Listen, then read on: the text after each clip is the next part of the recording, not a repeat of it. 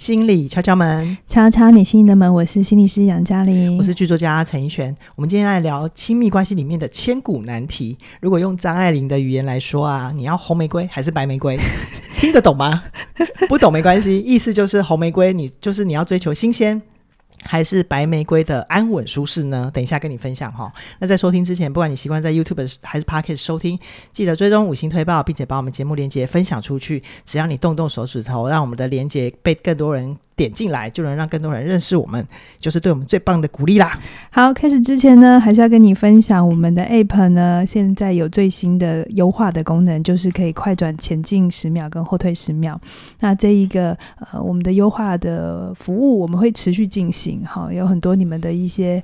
期待我们都听见了，那我们也希望让你们知道，就是你加入之后，你会一直看到一天成长一点点的我们。好，就像你收听这一段，每一段的内容，让你有一点点小小的启发，慢慢慢慢累积，你有一天也会看到很独特不一样的你。好，那现在就请大家去下载到 Google Play 或者是 App Store 下载起点文化的 App，启是启动的启。好，我想很多人都想要深度关系，而且最好是深度的亲密关系，而这种关系通常意味着长期稳定嘛，那它就很考验人性，嗯、所以呃。这个考验的事情就是，我跟同一个人在一起久了可能会很无聊。可是如果我一直换人，又不是我要的，那怎么办？为什么？为什么换人不要？换人蛮好的啊。一直换人会要付出代价。等一下，这就是我们今天要矛盾对决的内容嘛。好，很久没有矛盾对决嘛。嗯、好，那刚刚怡璇在开场有说你要红玫瑰还是白玫瑰？我心想说他们会不会觉得很老啊？这个隐喻，哎，这很经典呐、啊，这很经典呐、啊。我 我相信有一些年轻的朋友，哎，如果你呃二十几岁的话，你你懂，拜托。支持我一下，让我对大家有请 大家 Google 张爱玲红玫瑰、白玫瑰，大家就知道她的隐喻是什么。哦，她在讲感情里的两种状态。那红红玫瑰大概就是要鲜艳欲滴、热情奔放。哈，那她在讲的事情是在我们的感情里，有的时候我们会想要保有那种一种新鲜刺激，嗯一种。探索，嗯，对对对。那这里面呢，你说在感情为什么想要这个？其实很合理，因为新新鲜感或兴奋感是会让人有一种很高的动力，对，想要起床，嗯，对，想要去去看今天还会发生什么事情，对，觉得世界很好玩，对。但我们同时也知道，其实这个新鲜其实是有身体机制的，比如说它就是荷尔蒙，对。各种多巴胺的荷尔蒙啊，催产素的荷尔蒙啊，嗯、那最短大概一两个月、三个月这样子，嗯、最长可以大概十八个月、嗯、一年半这样子。OK，好，那其实我觉得新鲜这种事情，它就是人的一个底层的一个需求，因为它会让我们对未来有想象。嗯、我们对于不知道的世界，其实就会有一种好奇。嗯，如果你什么都知道了，你就没有好奇嘛，所以不知道才会想探索，是才会想要开发，才会想要开创。我觉得这也是经营感情一个很重要的动力。是是，真真的就让我想到一个呃，微软它开发的游戏叫做 Minecraft。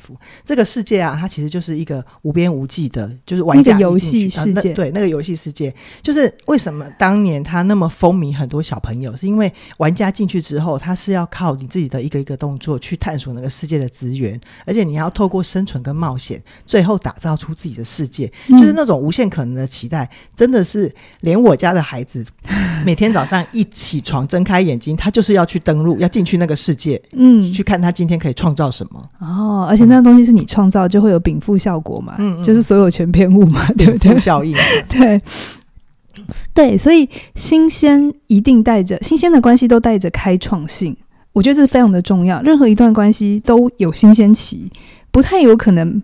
跳过新鲜期，然后就直接进入安稳期。而且如果都没有新鲜的话，你其实也很难开始。哎，对，真的没有一开始那个激情。不要说亲密关系、朋友关系里没有新鲜感，没有一些不一样的感觉，嗯、其实也很难开始。真的，一段关系。所以，就像爸爸妈妈对孩子也是一种新鲜感。你怎么那么小？嗯、我到底可以可不可以把你养大？哦，这些都是。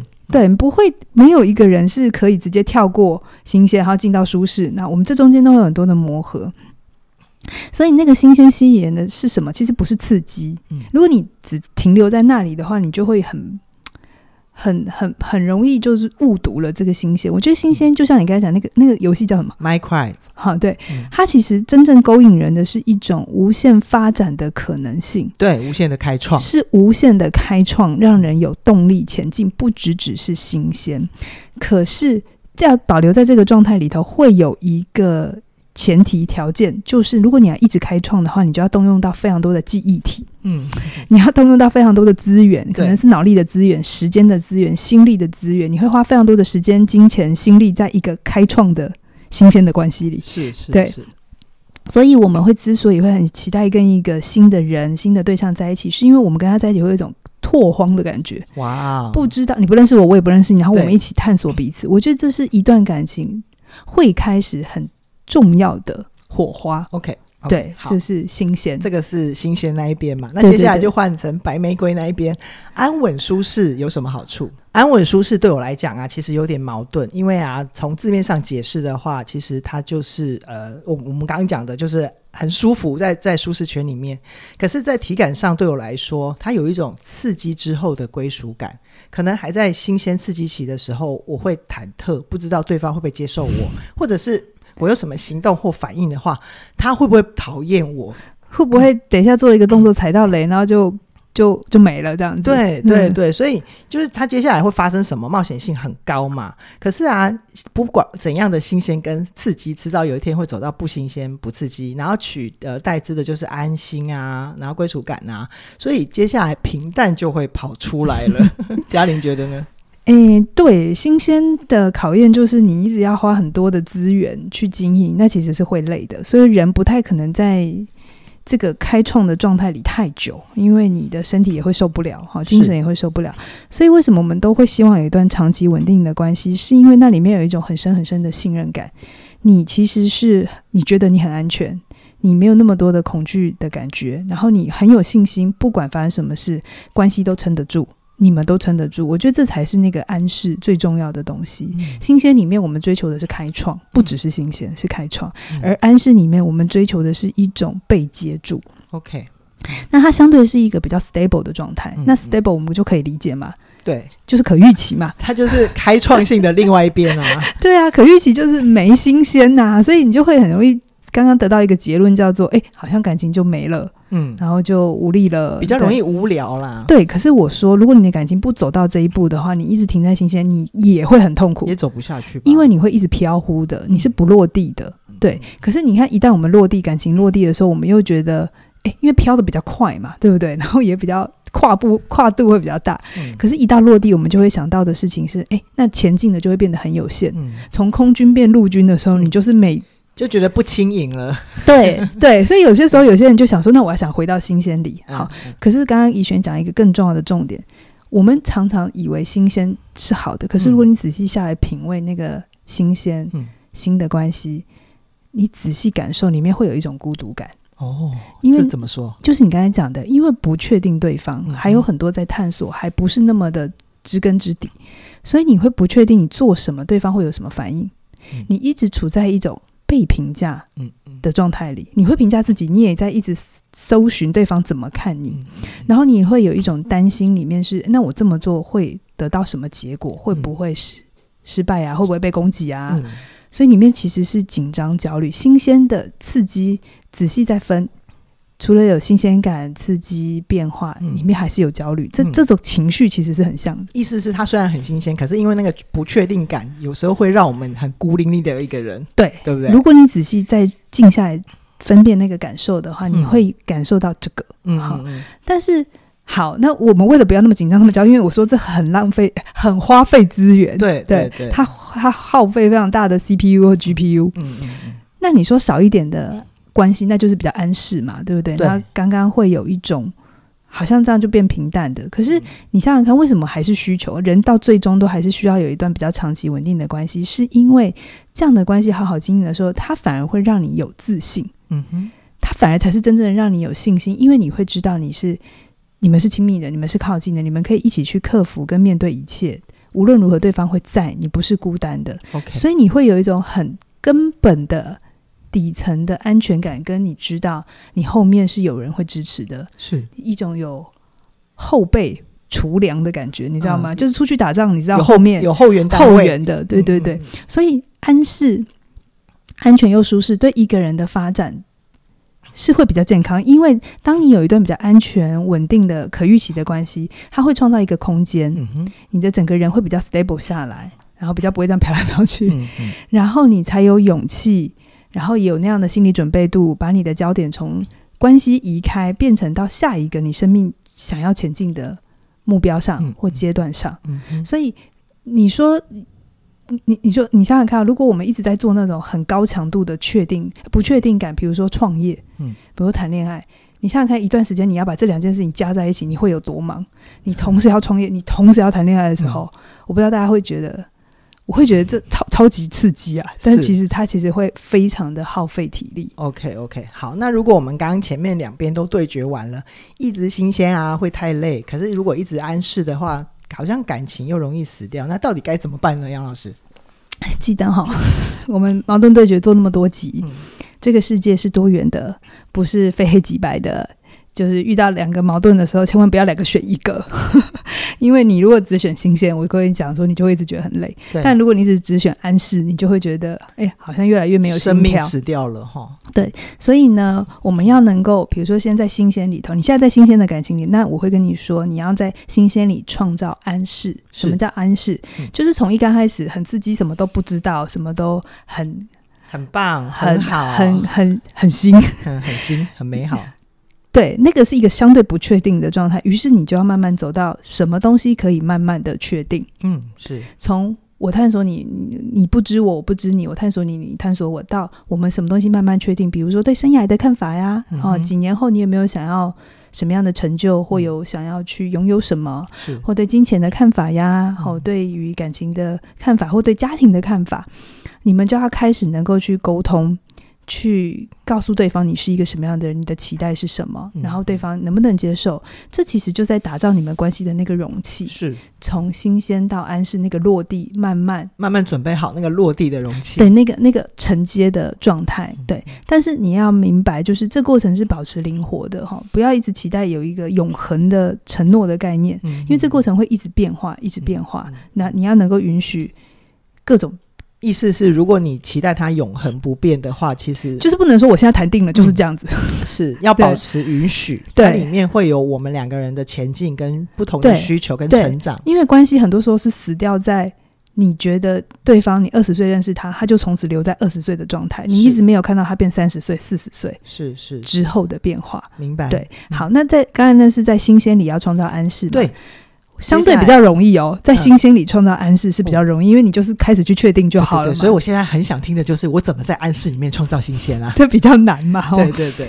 首先我要先说，在安适里创造新鲜非常考验你反而对现实的能力。嗯，现实的能力是指我的我的，我可以把自己的工工作生活对，基本上基本上先活好。对，因为如果啊，你想想看，你跟你的伴侣现存在压力都很在，生存压力都很高，哦、生存焦虑都很高。你就算知道你们感情乏了，你们开始有一点套公式了，你想要有新鲜也忙不来嘛。真的，真的，因为你你现实里就把你推到一个。你你你你下一餐如果没饭吃了，其实不会顾到那个安适里面的新鲜。所以，如果你现在开始意识到说你在关系里好像有点乏了，想要有一点改变，我要告诉你的事情，说不定是因为你现在的现实兼顾的比较好了，嗯，你才有力气嗯去想这一题。真的，这好激励人，因为你先把自己活好了，你才会到这边的需求。所以，中年夫妻常常会在这里会有一点卡住，因为他们的现实没不像三十几岁那么辛苦，焦虑，目标也没有那么。清楚了，他们都有阶段性目标，于是他才会开始看到，哎，太安适了。嗯，嗯，他想要有新鲜，真的。所以一段感情你要谈好啊，你会发现他跟我们成长过程是一样的。你要有现实的能力、赚钱的能力啊，把自己经营好的能力、照顾好的能力，同时，嗯，你还要有内在世界的能力。内在世界，你需要有能力跟自己相处，明白自己在要什么，嗯、想要什么，而且有其他失落或情绪的时候，也能够好好说话。就是你的外在世界跟内在世界都要是有的，你才的感情会是好的。好、所以如果你要有呃现实的能力，你现在看到了哦，现实没有那么让你分心了，嗯、没有那么焦虑，你想要回头来发展关系或看见关系，嗯、想要有变化的话，我要知道，我要让你知道说，其实这是你在前进。OK，你们的关系不是后退。OK OK，你们的关系是前进，终于可以来到这里，不然前面你们忙生存就忙不完了。所以我们的很多父母亲的那一辈，为什么都没有那么多离婚？跟嗯，因为他们的生存焦虑就已经忙不完了，你知道吗？好，okay, 然后那个医疗也没那么那么好嘛，嗯、所以还不到那里就挂啦，所以就。没有后面，没有没有这个所谓的安室里面要创造新鲜这种事情。对对对对对。那如果你要在安室里面创造新鲜，我觉得有三个心法可以跟大家分享。好，第一个很重要，首先你们要先愿意承认你们的感情乏了，嗯、这好挑战哦。我 其实这好像在讲废话，对不对？他说：“难道？”难道对方会没有感觉吗？难道只有我感觉吗？哎，不好意思哦，嗯、还真的是常常这样哦。对，而且我其实有一些民间观察啦，我觉得很多人如果这一关没有办法承认的话，他就仿佛好像感觉到，哎，我觉得我们好像关系死了、乏了，那种印象一撞进他的脑袋脑袋里面，他就觉得是一个。不可触碰的天条，他觉得不行不行，我不能这样想，我这样想我就不是一个好老公、好老好老婆、好伴侣。嗯，我这样想就会给我们的关系制造麻烦，所以他就不会往下走了。对啊，对，然后你就真的会乏了。是要先开。所以第一个就是先接受，而且这个这个是很正常，关系发展一定会走过这一段，就是两个人的新鲜都都知道了，然后外在的目标也都。阶段性完成了，嗯、然后接下来就要走到内在。好哦，好，那再来就所以第二个心法叫做你要有意识的打破你对对方的看法。嗯，我的伴侣的看法是吗？对，因为通常我们进到一段关系，非常非常容易固着在角色剧本里。是是，我不知道为什么，我觉得这是集体潜意识。哲龙哥讲的很好，嗯、就是一旦我们当了爸爸，当了妈妈，我们当了别人的伴侣，不管男朋友女朋友，我们就会有一个角色期待。哎。嗯男朋友应该怎样？嗯，啊，爸爸应该怎样？对，啊，妈妈应该怎样？对，所以我们，我我们真的那个是潜意识的，因为我觉得那是有文化的力量，我们就会有一套应该怎么做的公式和你应该怎么对待我的期待。对，通常吵架都从那里开始。是，那如果对方的反应跟行为跟你脑袋里面的剧本不一样，你会暂时宕机，就会想说要吵架。对，为什么不一样？跟我想的不一样。对，对，那这时候我们要能够，如果你要打破。安室多一点新鲜的时候，你们就算很熟了，你都要刻意去去看到你平常对他没有观察到的点，比如说，嗯、比如说他平常都是叫外送的，嗯，叫外卖来吃，对对对对对。今天哎，不管你的伴侣是男性女性，他突然有一天说，哎、嗯，我们来炒个青菜，我们来做个什么，嗯嗯，嗯什么料理？哎，不一样哦。这个时候，请停下来，嗯。你要好奇他到底发生什么事了？对，但先不要邪恶假设他，去看见他。对，先不要假设他，你是外面怎样了嘛？嗯、你在补偿我吗？之 类的，太直接。你就是去好奇他，哎，怎么了？嗯。怎么忽然之间？因为这就是在那个长期稳定里头的小小的不一样，因为人一直在不一样。是，可是我们常常会觉得我的今天跟昨天差不多，你的今天跟昨天也差不多。嗯嗯嗯，我们就会忽略。嗯、所以呢，你要去觉察跟留意他基准线的变化。比如说，他平常回来都骂老骂骂老板骂同事，嗯嗯、突然今天回来说：“哎，我们那个新来的弟弟或妹妹很不错。”哎，嗯，你在那一刻的时候，通常我们就会哦，老夫老妻就会哦。然后嘞，好，就就没有想要接他，对不对？可是其实这是违反他平常的基准线。我们先不假设他后面要干嘛哦，现在不要邪恶假设，因为很多时候夫妻在这里就会邪恶假设。真的，我们先想说，哎，那他到底看见了什么，或者是他的他的工作发生了什么？嗯嗯，就是把握这个不一样，对，然后停下来去谈去交流。对，我觉得。你要在新鲜之前，你先要有新的眼光。嗯哼，你有新的眼光，你才会看得到新鲜。嗯哼，就像我忘了谁说，就是这个世界上不缺美，这个世界缺看见美的眼睛。嗯嗯嗯，对我觉得长期的关系不是缺新鲜，我们还是每天都在经验很多不一样的事情，可是我们却没有那个新的眼光去看见。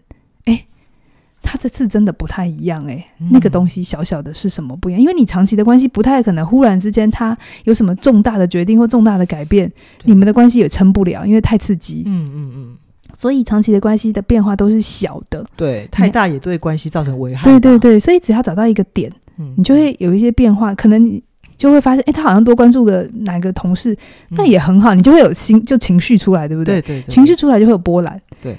我上一集就有跟你讲，情绪出来的时候不要急着想要消灭它或拿掉它，会觉得、嗯、哦，我开始羡慕嫉妒恨了，我不舒服，嗯、我要拿掉它。不是，情绪都是靠近自己的入口。对，你要想说，那你在羡慕嫉妒什么？嗯，你在想要什么？会不会里面有你的想要，但你一直不敢说？是，嗯，当你们可以这样的看的时候，你们的原本的那个关系的容器就会越来越大，嗯，那个后背的那种支撑的感觉就会越来越牢。嗯嗯，牢固的牢，牢。可是那个牢不是因为你们只是很熟悉，而是因为在你们的熟悉里面都还有新鲜。好好，那这是第二个心法吗？第二个心法就是你要打破对对方的看法，你要有新的眼光。那第三个就是那对方的新鲜里头也要有你。的需要。的需要，对，就是比如说，你不能就是啊，我知道啊，他最近很想做菜，然后就没有然后了，这样子，就是他做他的菜，我过我的生活，对，这样就还是不行，就是可能就他开始做菜，然后你就会发现，哎，还蛮好的啊，你这样子回家就不用想要吃什么，嗯，就他的新的变化里面也有你，嗯，有你的参与，那或者有些人就是可能会想说，哎，那我最近想要。运动啊，嗯、呃，学、啊、学音乐啊，画画啊，这样子。那如果你觉得有机会探索的话，你就跟自己讲说，去去看嘛。嗯嗯，就是不会怎样，因为我觉得这也是我在中年开始练习。因为先前的生存焦虑会让我们只想要把生存的事情做好，做完之后我就累了，然后只想躺平。但是到了中年，或者是有一点关系比较稳定了之后，没那么大的焦虑的时候，你就可以开始去尝试新的不一样。是。那你去尝试也不是要要求你说哦，你伴侣喜欢什么你就得喜欢什么，因为对对对，很难这么刚好。嗯嗯嗯嗯，能那么刚好，不要这么绝对啦。是幸福，但没有刚好才叫正常。是是，所以这时候你可以试过一两次，然后如果发现你真的真的真的没有他那么喜欢，也没有想要像他那么投入的话，你也许就是鼓励他、支持他、给他空间，这也是一个很好。里面还是有你，虽然你没有陪他一起做，嗯，可是在里面有你的支持跟祝福，对对方来讲还是很重要的。对对对，所以当你们可以第一个。意识到，哎，最近关系比较平淡了，然后开始你带着新的眼光看他，然后他的新的事情里面也有你。我在想，这样的关系里头就可以既安适，但又有一些变化跟开创。OK，就不是一潭死水在那里啦。Okay, 对，OK，好，所以我觉得好像这个在安适里面有新鲜，它是一个不断调配的状况，回到你的生活里面找资源嘛，对不对？对对对，就是新鲜不会断，那你的安适也会更舒服。那我想，呃。呃，今天聊的新鲜跟安适的二合一啊，不晓得你听到这边有没有什么心得？会不会有很多听众朋友，他们其实已经做得很好了？对啊，有些方法跟我们跟我们还没想到的。我也想知道大家怎么创造关系里的新鲜，除了换一个人之外，还有什么方法？嗯 嗯，很欢迎你跟我们分享哈。嗯、那如果你也想要跟伴侣讨论这种在暗示里面创造新鲜的实际做法，却不知道怎么开口，那我觉得就是在呃起点线上学院，我们有好好在一起，可以帮你安顿你内在的不安全感，然后。后啊、凯宇的，我想好好跟你说，这样的课程，他就可以一起帮你，呃，安抚你的呃焦虑，然后好好的跟你的。另一半表达你真实的心意，那特别是刚刚嘉玲有提到啊，如果你要在安室里面创造新鲜，其实要有很好的现实生存的能力。所以无论你现在是上班族啊、SOHO 族啊，还是斜杠族，那我们也有专业有价跟内容为王可以陪伴你，还有全方位职业思维，是、欸、这很重要。大部分的我相信都还是需要一些体制工作的过程。嗯，嗯，那我觉得在体制工作的过程里，其实它也是一样，也是也是一种新鲜开创跟安适。安全舒适的一个不停的碰撞，一个工作久了，嗯，一定就会觉得太安适，对。然后你这时候就会想要开创点什么，嗯哼，嗯。所以这个过程里，其实我觉得很多东西都是一样的，放在哪里都一样，它就是一个不停平衡的过程，而不是只要这个不要那个。对啊，对啊。嗯、如果是在相对稳定的体制里面，怎么样在有机会的时候可以让长官看得见你，或者是在你啊、呃、站在领导的位置的时候，你可以去做出你的成果。那我想啊，就是呃刚刚提到的全方位职职涯思维就会对你很有帮助。嗯，那呃现在啊，我们呃在呃这些这些课程呢，都会在我们的影片说明栏里面就有。那期待你的加入，跟我们一起学习，一起前进。那今天先聊到这边，期待下星期空中再会，拜拜。拜拜。